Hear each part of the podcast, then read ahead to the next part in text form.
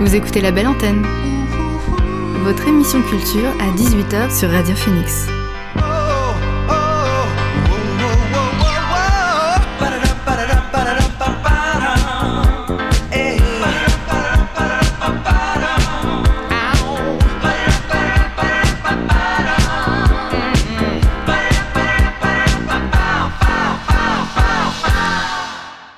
Bonsoir à toutes et à tous, c'est Alix sur Radio Phoenix et il est 18h. On se retrouve pour notre rendez-vous quotidien La Belle Antenne, l'émission pour faire le plein d'actu culturel et divertir vos oreilles. Au programme ce soir, je reçois Cyril de Cisancourt chargé du développement à l'IMEC qui viendra nous présenter le mois d'octobre avec cette saison culturelle à l'Institut Mémoire de l'édition contemporaine. En deuxième partie d'émission, j'aurai le plaisir d'accueillir Luc Brou pour parler du festival Interstice qui met à l'honneur les arts visuels, sonores et numérique et qui se tient jusqu'au 17 octobre. Enfin, on terminera l'émission avec le Flash Culture de ce mardi. Mais avant cela, c'est le son du jour.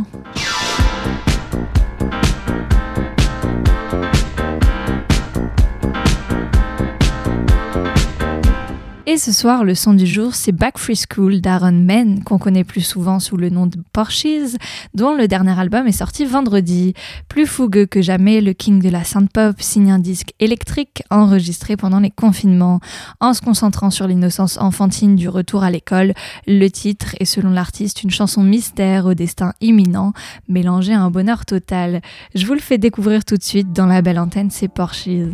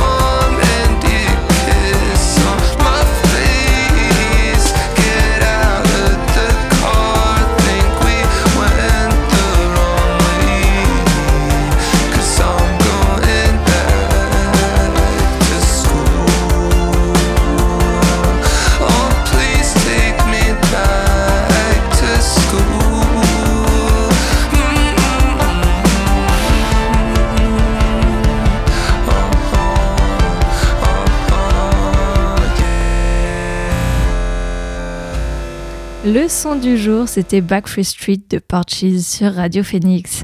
On reviendra aux actualités musicales un peu plus tard dans l'émission, car avant cela, c'est l'heure de recevoir mon invité du soir.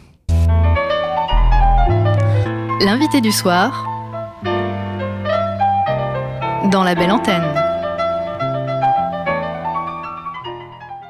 Et ce soir, dans la belle antenne, je reçois Cyril de Cisancourt, chargé du développement au sein de l'IMEC, l'Institut Mémoire de l'édition contemporaine. Bonsoir Cyril. Bonsoir Alix. Avant de revenir sur les événements qui s'y passent, est-ce que tu peux nous parler un peu des missions dont est chargé l'IMEC pour ceux qui ne connaîtraient pas euh, cet institut? Ouais, je vais essayer. Il y a plein de choses qui se passent à l'IMEC. Euh, merci d'abord à, Radio Phoenix. Merci à toi de nous avoir invités. C'est super de pouvoir ainsi euh, s'exprimer, de pouvoir parler, s'adresser à la communauté universitaire et au-delà à toute euh, l'agglomération cannaise. Donc merci beaucoup. Présenter l'IMEC, comme je te le disais, il s'y passe plein, plein, plein de choses. on est d'abord un centre culturel de rencontre. Donc on est un lieu de création, on est un lieu de résidence, on est un lieu d'écriture. Nous, on travaille de la question de l'archive, de l'édition contemporaine, ça paraît super abstrait. Ce qu'il faut retenir de l'IMEC, c'est qu'on a 700 euh, fonds d'archives, près de 700 fonds d'archives, une collection impressionnante, des carnets de notes, euh, des, des, des, des, étapes de travail des grands penseurs, des grands écrivains, des grands philosophes, sociologues, artistes de la pensée contemporaine française ça reste abstrait, je sais, mais quand je cite des noms comme Marguerite Duras, euh, Goncourt 94, comme Edgar Morin qui vient de fêter son centenaire, qu'on a vu beaucoup dans les médias ces derniers temps et cet été, ça commence à parler un petit peu. Puis on a aussi Eric Satie, un grand compositeur normand dont les ayants droit nous ont confié les archives, les partitions, les notes. Donc voilà, euh, Marguerite Duras, euh, Morin, Satie, on voit bien littérature, lettres modernes, sociologie, philosophie, création contemporaine, c'est un peu tout ça qu'on traite à l'IMEC. Parce que comment est né l'IMEX à part de quoi? D'une association? C'est une association, c'est un constat d'abord de gens qui étaient très impliqués dans l'édition euh, française, la grande édition française, la grande tradition de l'édition française, qui se sont rendus compte en fait à la fin des années 80 que les, grandes maisons d'édition, donc Flammarion, Hachette, Larousse, euh, tout, tout cela, n'étaient pas forcément en capacité de stocker dans les meilleures conditions leurs archives. Et on parle d'archives qui remontent souvent euh, au milieu du 19e siècle. donc donc c'est voilà, on a des pièces qui, remontent euh, à, ces, à ces époques-là à l'IMEC. Euh, donc elles n'étaient pas forcément en capacité de conserver dans les meilleures conditions leurs archives et l'association s'est constituée pour leur proposer ce service justement, de réunir, de conserver et de valoriser toutes les archives de l'édition française. Donc toutes les étapes de travail des écrivains, toutes les étapes de travail de l'édition, justement ce travail qui est souterrain, qui est sous-jacent, qu'on ne comprend pas forcément.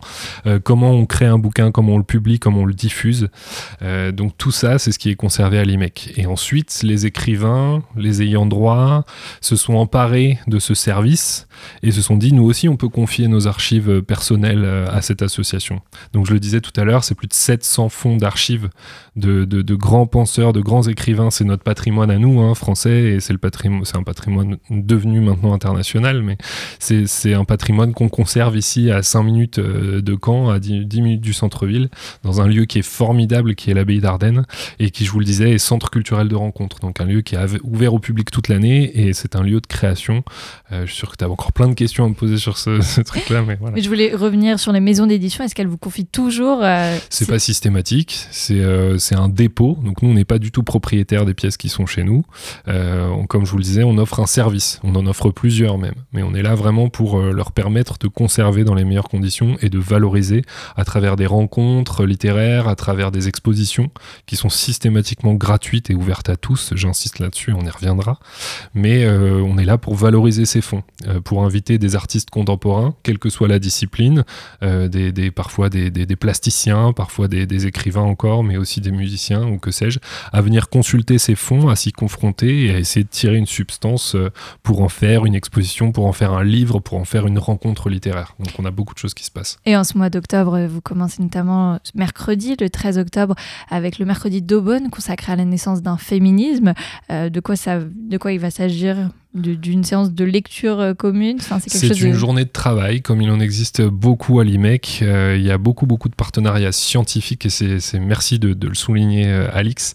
à l'IMEC, il y a une programmation qui est culturelle, mais il y a aussi une programmation, une saison scientifique avec plein de partenariats des universités du monde entier qui viennent consulter nos archives et qui permettent aux chercheurs de se réunir autour de questions très précises. ici, le féminisme, on en parle beaucoup à travers les fonds et, les personnes qui ont traité de ces questions et, et dont on retrouve aujourd'hui les écrits à l'IMEC, euh, mais aussi euh, des questions d'écologie, des questions euh, de philosophie. Donc il y a beaucoup de, choses qui sont traitées à travers ces journées et cette saison scientifique qui vient compléter la saison culturelle et qui intéressera peut-être encore plus les auditeurs sur les rencontres, les expositions et ce dont je te parlais tout à l'heure. Mercredi, par exemple, l'IMEC participe également à un colloque. C'est encore une nouvelle fois un partenariat avec la fac, je crois, sur la nouvelle vague à la lettre. C'était important aussi de se tourner, euh, là en l'occurrence, vers le cinéma Oui, bah, il y, a beaucoup de, cinéastes, enfin beaucoup, ça fait partie justement des collections de l'IMEC, je vous le disais. Je parlais d'Eric Satie tout à l'heure, mais on peut, on peut se tourner vers le cinéma, on peut se tourner vers le théâtre, vers les arts vivants, des théoriciens de ces arts un petit peu qui ont voulu écrire, documenter ces sujets-là et leur développement à travers, à travers le XXe siècle. Donc on retrouve beaucoup d'écrits euh, de, de, de, la pratique, euh, de la théorisation de ces arts vivants et enregistrés, euh, cinéma, musique. donc c'est passionnant et effectivement effectivement, l'IMEX en empare avec ses partenaires pour proposer des temps de réflexion, d'échange euh, et, de documentation euh, collective.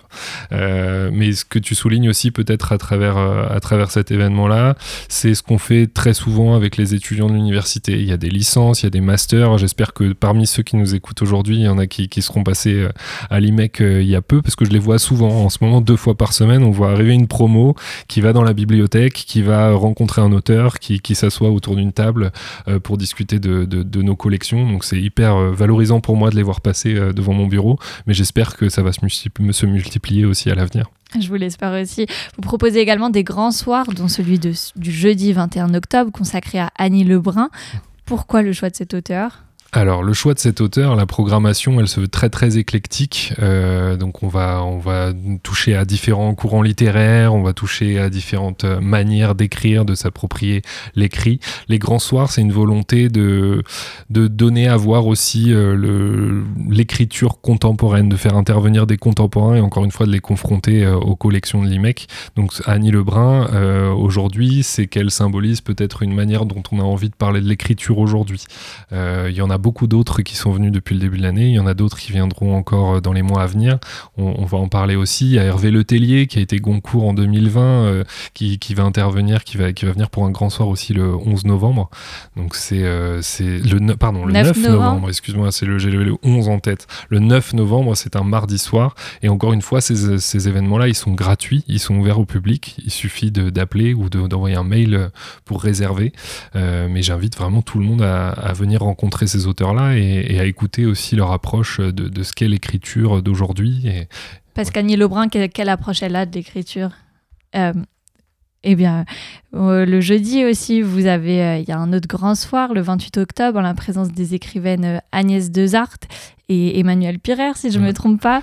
Euh, à quoi on va s'attendre On va pouvoir les rencontrer? Alors là, on va pouvoir euh, les rencontrer tout à fait. Euh, c'est souvent le cas parce que c'est très intime à l'IMEC. Donc parfois, on est 150, 200, mais vous allez voir si vous passez nous voir que à, l'occasion de ces événements, qu'on est très très accessible, qu'il est possible effectivement de rencontrer les auteurs, de faire dédicacer, de discuter avec eux.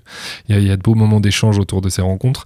et alors, Agnès de Sarthe, Emmanuel Pirer, elles vont nous proposer une, une fantaisie, une performance, si vous voulez, euh, pour inaugurer notre prochaine exposition autour de Gustave Flaubert. Donc elles vont s'emparer d'une œuvre et elles vont euh, nous proposer euh, une. Alors c'est vraiment le terme qui s'applique ici, une fantaisie, une composition, une partition de texte et de, voilà une, performance en duo. En duo. Donc c'est assez exceptionnel de, les voir ainsi réunis et ce sera effectivement le 28 octobre, le soir du vernissage de notre nouvelle exposition, La rage d'écrire, autour de, la personne tutélaire de, Gustave Flaubert dans l'édition contemporaine, justement. Peut-être que euh, toi, Alix, ou les, ou les auditeurs, vous aurez entendu parler de cette initiative régionale Flaubert 21 voilà, il y a beaucoup d'événements, il y a beaucoup, beaucoup de choses qui se passent cette année autour de Flaubert. C'est par rapport à son, le bicentenaire de sa naissance. Le bicentenaire, exactement. Voilà. Euh, et, nous, on vient s'inscrire dans cette programmation régionale avec euh, une exposition d'abord, donc je l'ai déjà intitulée, mais La rage d'écrire. Donc on aura deux euh, carnets de travail, carnets personnels de Gustave Flaubert et qu'on mettra en miroir de carnets issus de nos collections. Issus de vos collections. Et de carnets de contemporains. Donc on aura beaucoup d'auteurs qui viendront comme ça proposer la manière dont eux, ils ont euh, initié le travail d'écriture. Et on va pouvoir comparer tout ça euh, de manière très substantielle. Euh, sous nos yeux, on aura ces carnets, ces étapes de travail. Et là où commence le travail d'écriture d'un écrivain, depuis Gustave Flaubert jusqu'à Peter Handke, Olivier Cadio, des, auteurs contemporains. Ce sera à voir du 29 octobre au 22 février. 27 février. 27 février à l'IMEC. Exactement. Euh, le 22 octobre, il y a également une première séance du séminaire d'histoire, culturelle euh, auquel euh, va participer l'IMEC. Est-ce qu'on sait un peu de quoi ça va traiter Ça, ce sont des partenariats avec l'université, donc c'est souvent les, les, licences, les masters. Il y a les humanités numériques, les, il me semble les licences en lettres modernes, littérature, etc., qui, qui, comme je le disais, nous visitent souvent, rencontrent nos équipes, rencontrent nos archivistes.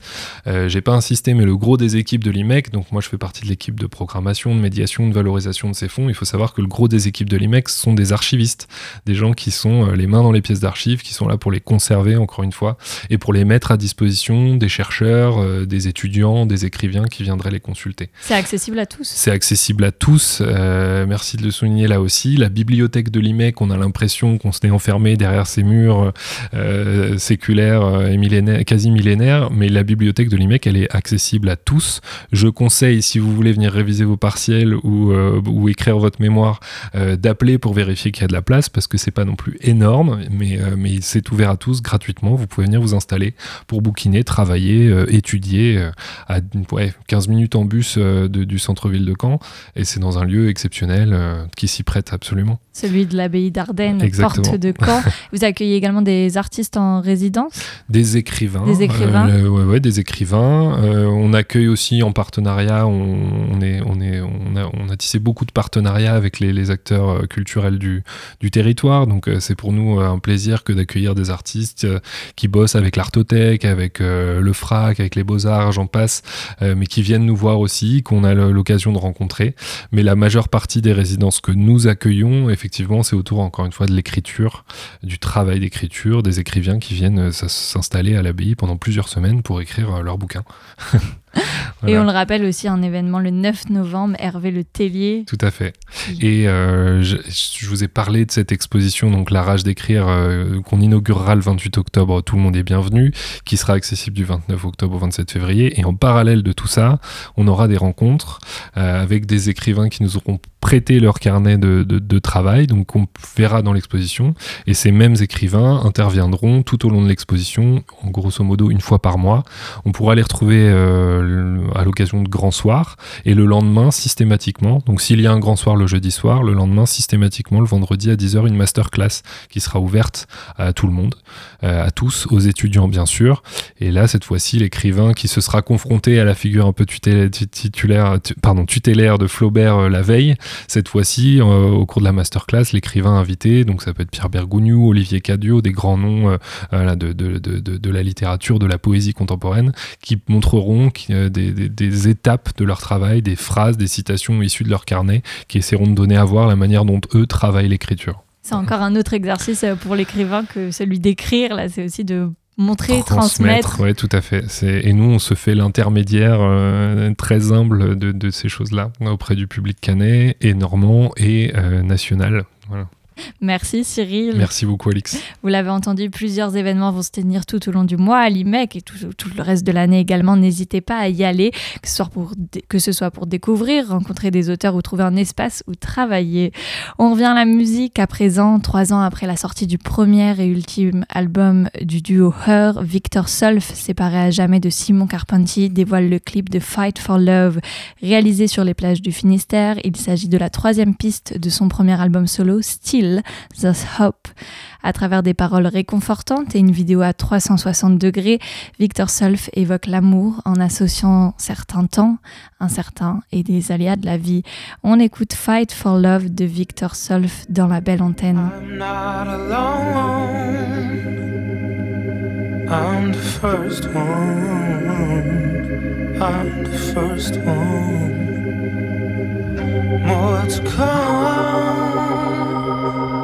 More to follow, more to follow. I'm not alone.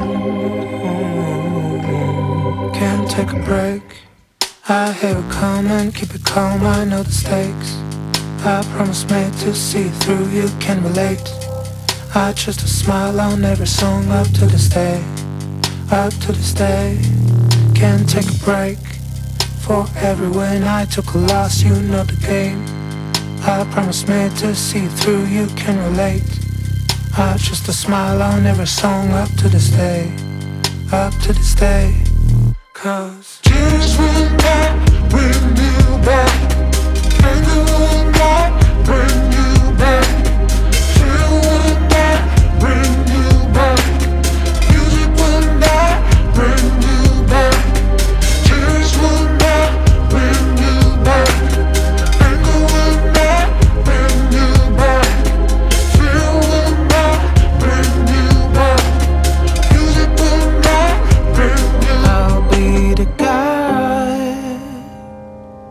are fantasy.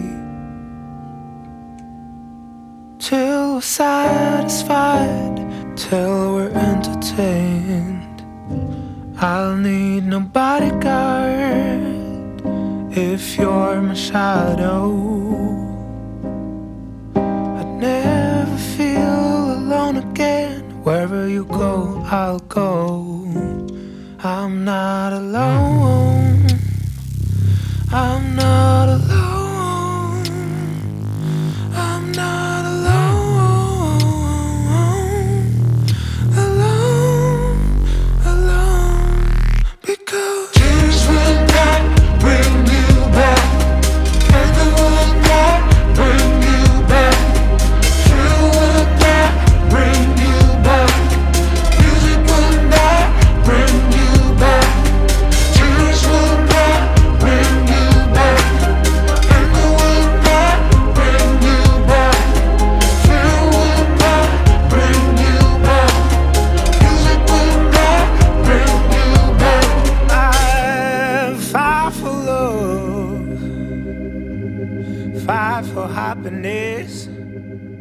c'était Victor Solf avec le titre Fight for Love dont le clip est sorti vendredi. Et l'on poursuit avec un autre titre qui a eu droit à son clip récemment, celui d'écran total de Faye Charterton. Le nouvel, hymne révolutionnaire du groupe est un titre énergique et dansant tiré de leur album Palais d'argile. Dans la vidéo, face à des descendants révoltés en bleu de travail, on découvre un chef militaire tyrannique joué par Denis Lavant comme un écho à la crise des Gilets jaunes. C'est écran total de Faye Charterton sur Radio Phoenix.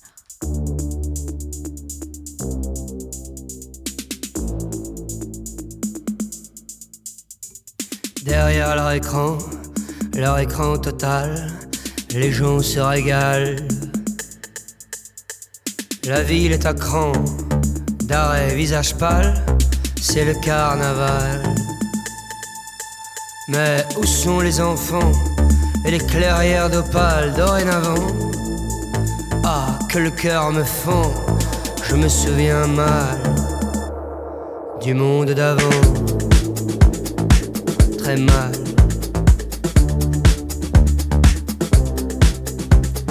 J'étais où et quand pour le grand final, le feu de Bengale. Derrière mon écran, sans doute, mon écran total à perdre les pédales n'avais pas mes lunettes spéciales.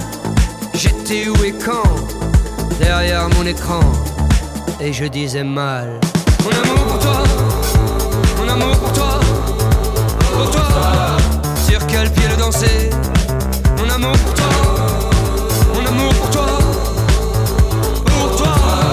Sur quel pied, sur quel pied le danser? Mon amour pour toi, mon amour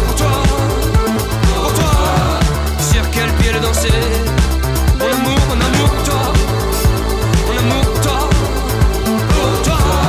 Sur quel pied? Sur quel pied le danser?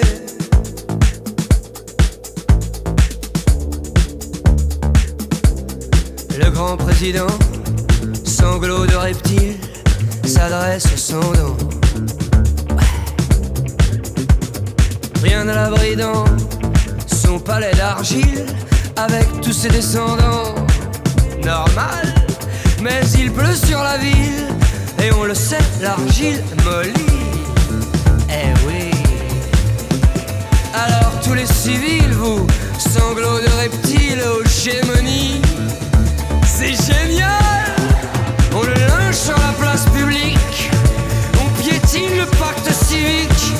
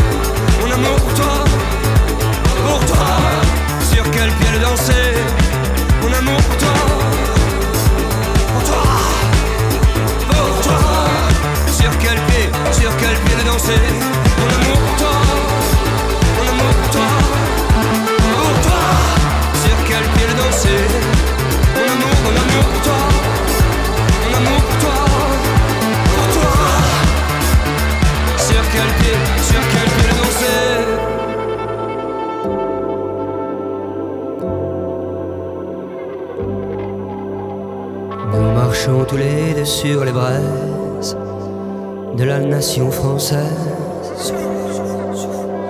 Étendons cette couverture d'or sur le drapeau tricolore. Et la foi, nous avons tant marché dans les clous au passage, comme tous les enfants sages et les fakirs. Que nos pieds sont pleins de plaies de trous dégueulasses. Faut qu'on s'adresse à qui pour guérir? Il y a des limites à franchir. Courons partout, dispersons-nous, que personne ne s'inquiète, personne, que personne ne s'inquiète. On se retrouvera sur le net.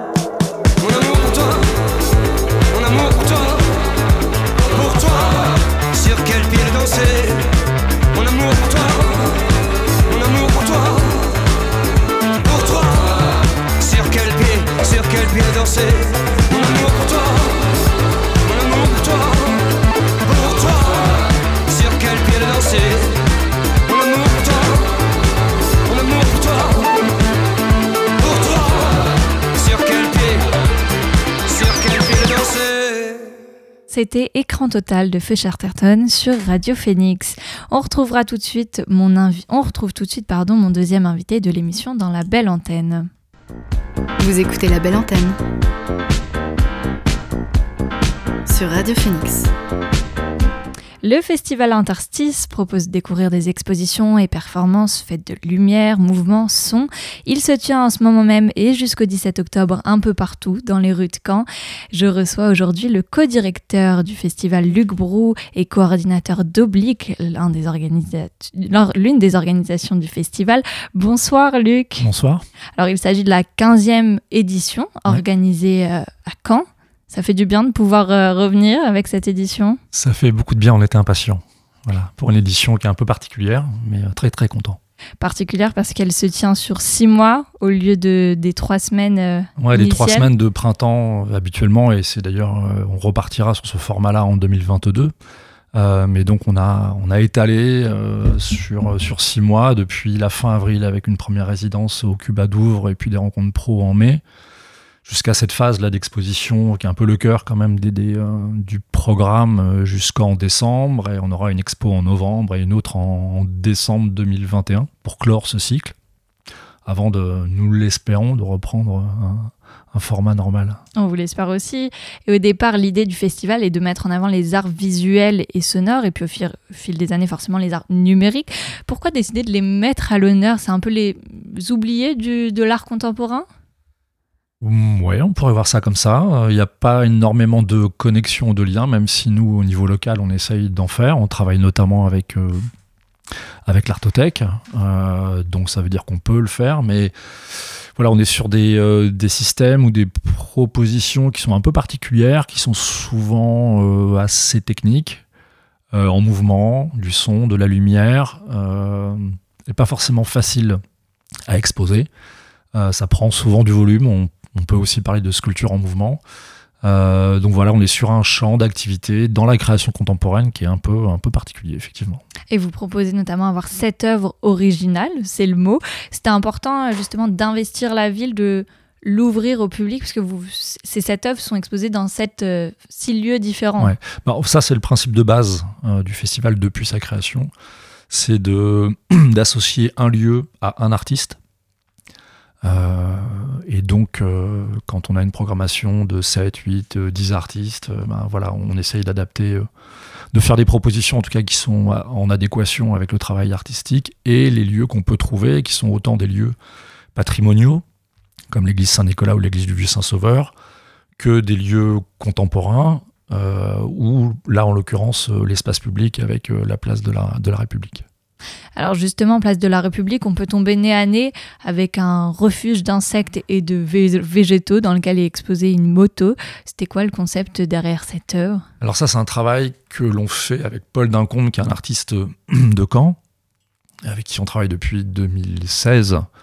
euh, qui fait un travail sur euh, l'environnement, sur la nature, sur la biologie et tout ce qui va pouvoir venir la, perturber, ou à l'inverse, comment la nature elle-même pourrait, euh, pourrait re-envahir l'espace.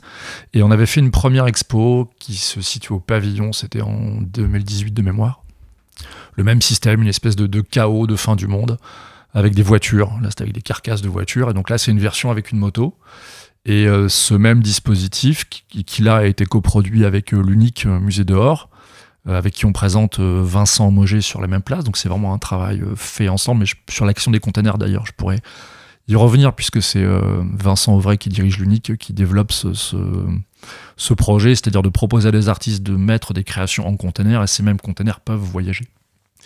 Euh, et donc cet artiste Paul Dincombe là est sur ce principe de, mécanique euh, euh, un peu apocalyptique, un peu fin du monde. on va le présenter, enfin il va en l'occurrence, c'est lui qui va travailler au Canada, à Montréal en juin prochain a priori.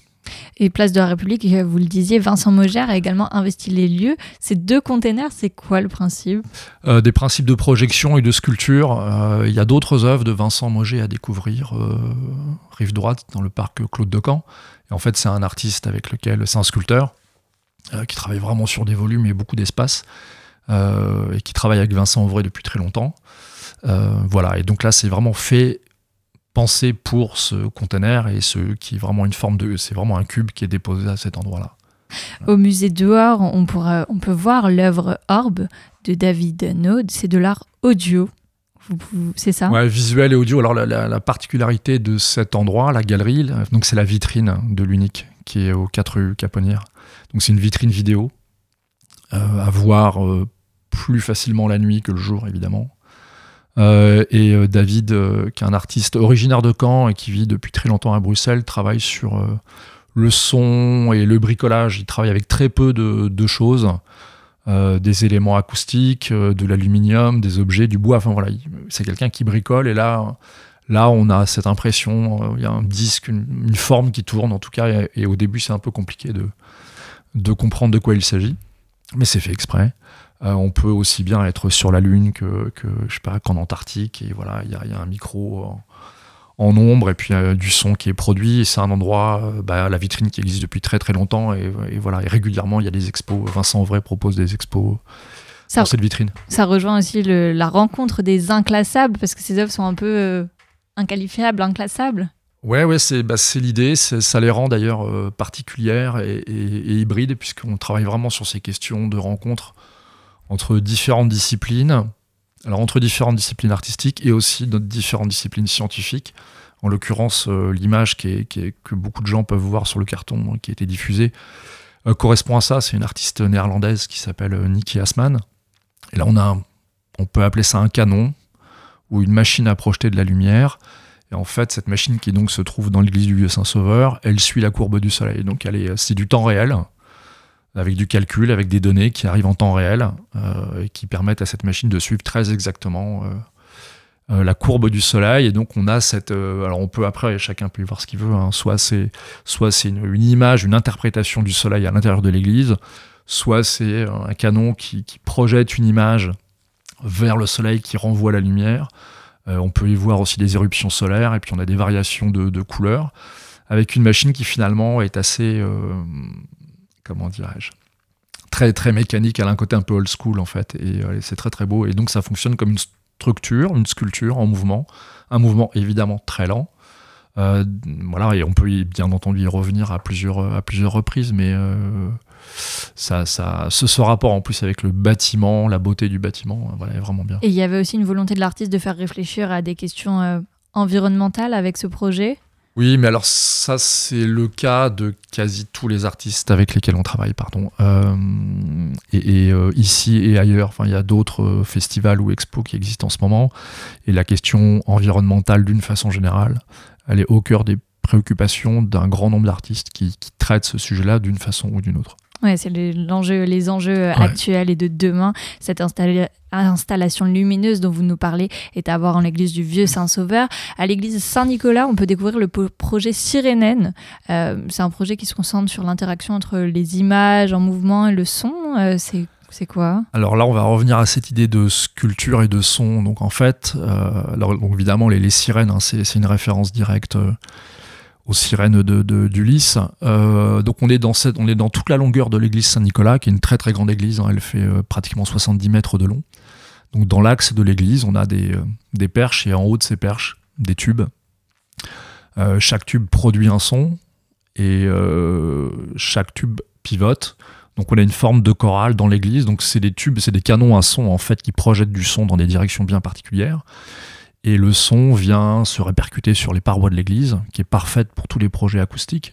Et donc ça va créer comme ça, oui, une, forme de chorale et de chant, d'où la référence aux, sirènes. Et c'est autant, euh, autant impressionnant du point de vue sonore que du point de vue visuel, parce que c'est en même temps très léger et tout le temps en mouvement. Donc, euh, et c'est un endroit, un des deux endroits, notamment avec l'église du Vieux Saint-Sauveur, qu'on affectionne le plus et où on a souvent rendez-vous avec le public puisque les gens aiment aussi venir dans ces églises. C'est insolite aussi de voir euh, ce genre de- d'œuvre dans des églises. Mm.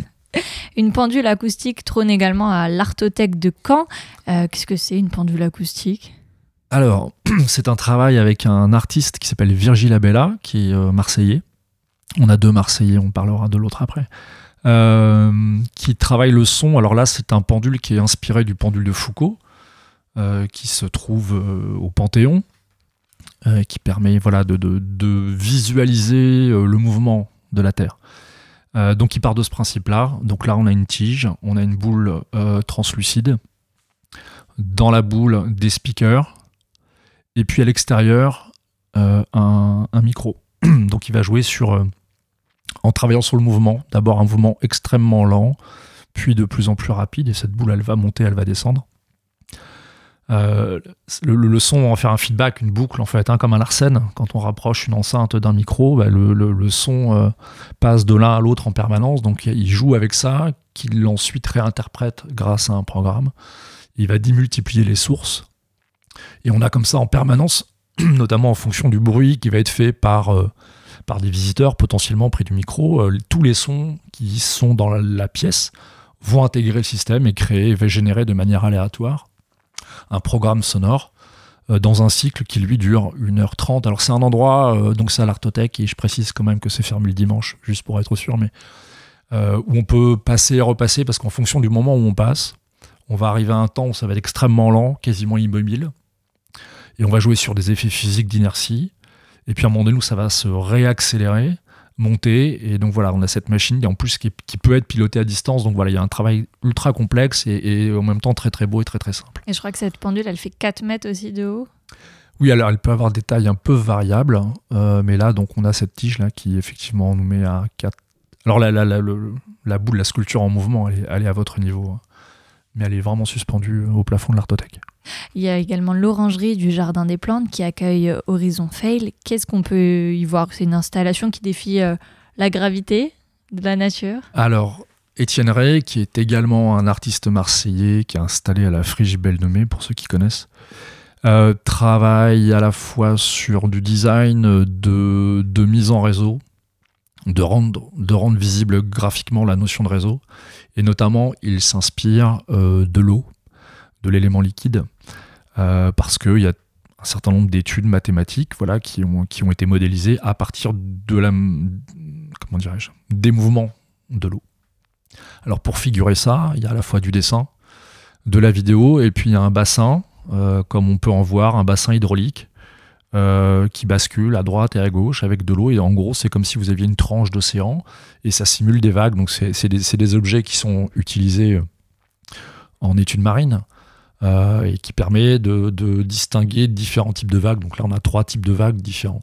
Et donc, il associe euh, cet objet-là, qui est là aussi une sculpture en mouvement, avec du dessin, du design et, euh, et de la vidéo. Et le prochain projet, là, on parle de, a priori, 2022, va tourner aussi autour de ces questions d'écume et de comment cette écume s'organise. En fait, c'est comment on met en relation des éléments organiques, naturels, avec euh, nos organisations euh, technologiques liées à cette question du réseau. Une œuvre autour de la mer, elle, sera, elle est à voir à l'orangerie du Jardin des Plantes. Toutes Ouais, ces... Juste un mot, c'est l'orangerie. Alors moi, je remercie beaucoup le Jardin des Plantes, hein, parce que c'est la première fois euh, qu'on l'utilise. J'espère qu'on aura l'occasion d'y retourner, mais voilà, c'est contraint par, par les activités du jardin, mais c'est un lieu qui est génial et c'est vraiment la première fois qu'il s'y passe cette exposition-là, et où on a notamment ouvert, enfin on a fait une before NDK, c'était vraiment très bien.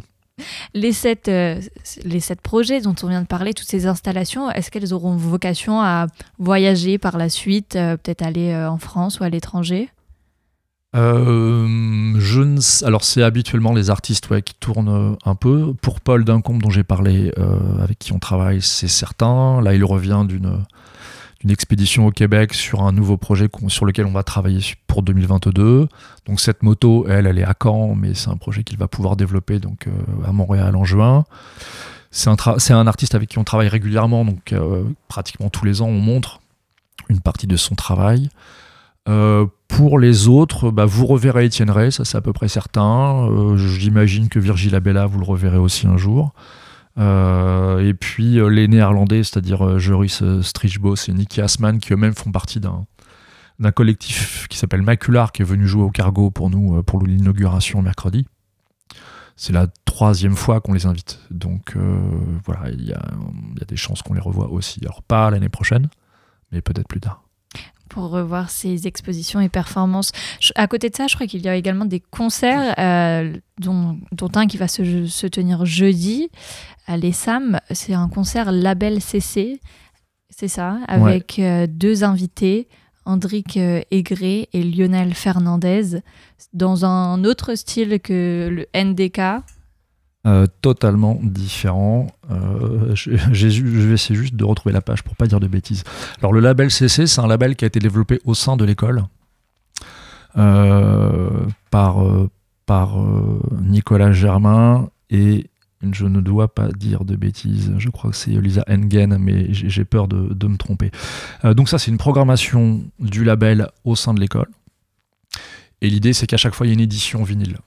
Euh, donc on est avec des artistes euh, euh, très pointus. auparavant, on avait eu Casper Toplitz et puis Mariachi. Alias Nina Garcia, il y avait eu également Terrine, donc c'est Claire Gapen, et puis David No qui était venu jouer, donc David No qui expose à, à l'unique, et donc il y aura une édition pour ça, et enfin une édition, enfin elle va voir, enfin voir le jour, puisqu'évidemment tout cela a été déjà programmé il y a fort longtemps. Donc c'est un concert qui aura lieu à l'auditorium de Les Âmes euh, jeudi à partir de 19h et c'est entrée libre avec le pass sanitaire évidemment. N'hésitez pas. Merci Luc. Je vous en prie.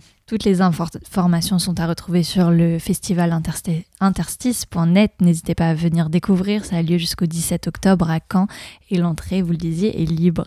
Retour à la musique. Le groupe danois Efterklang revient avec Wine Flowers, un album rempli à bord de mélodies gracieuses. Basé à bord à partir d'échantillons, de mémos vocaux et d'une gamme impressionnante d'instruments, le disque crée un paysage sonore floral dans lequel il est facile de se perdre. Un son apaisant et hostile à toute forme d'instrument électrique. Voici Efterklang et leur titre Mindless Center.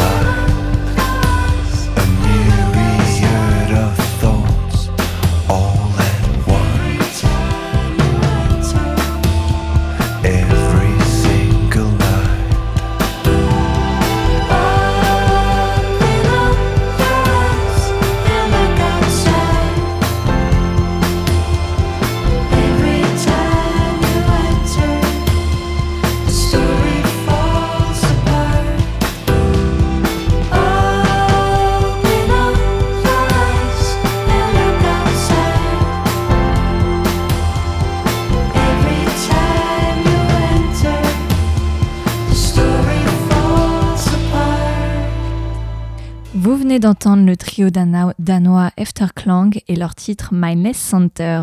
Après le Danemark, je vous propose de partir en Islande avec le géant aux cheveux blonds Daddy Freyr, que l'on a pu voir sur la scène de l'Eurovision cette année et qui participera aux prochaines rencontres des transmusicales à Rennes en décembre. L'Islandais utilise le pouvoir de l'humour pour inventer des tubes électropop funky, aussi loufoques qu'énergiques. Daddy Frère, c'est tout de suite dans la belle antenne avec son titre Ten Years.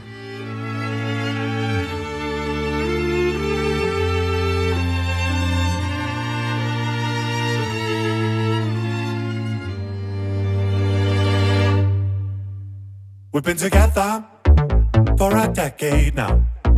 Still every day I'm loving you more.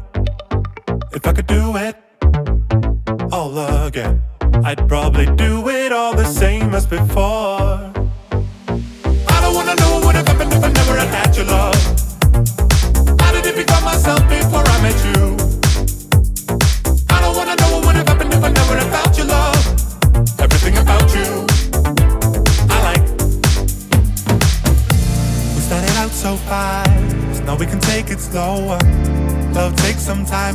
Little time, so take a little time. As it ages like wine. How does it keep getting better? Every day I'll find some new way to prove the time we spent together. Mm, simply feels good. We got a good thing going. And just when I thought that my heart was full,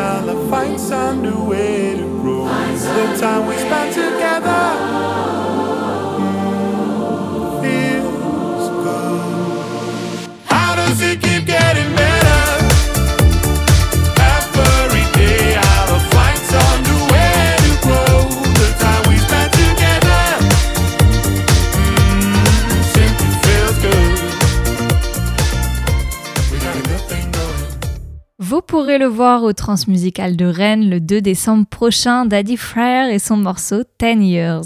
On passe à présent et comme chaque jour aux dernières actu- culture qu'il ne fallait pas rater aujourd'hui.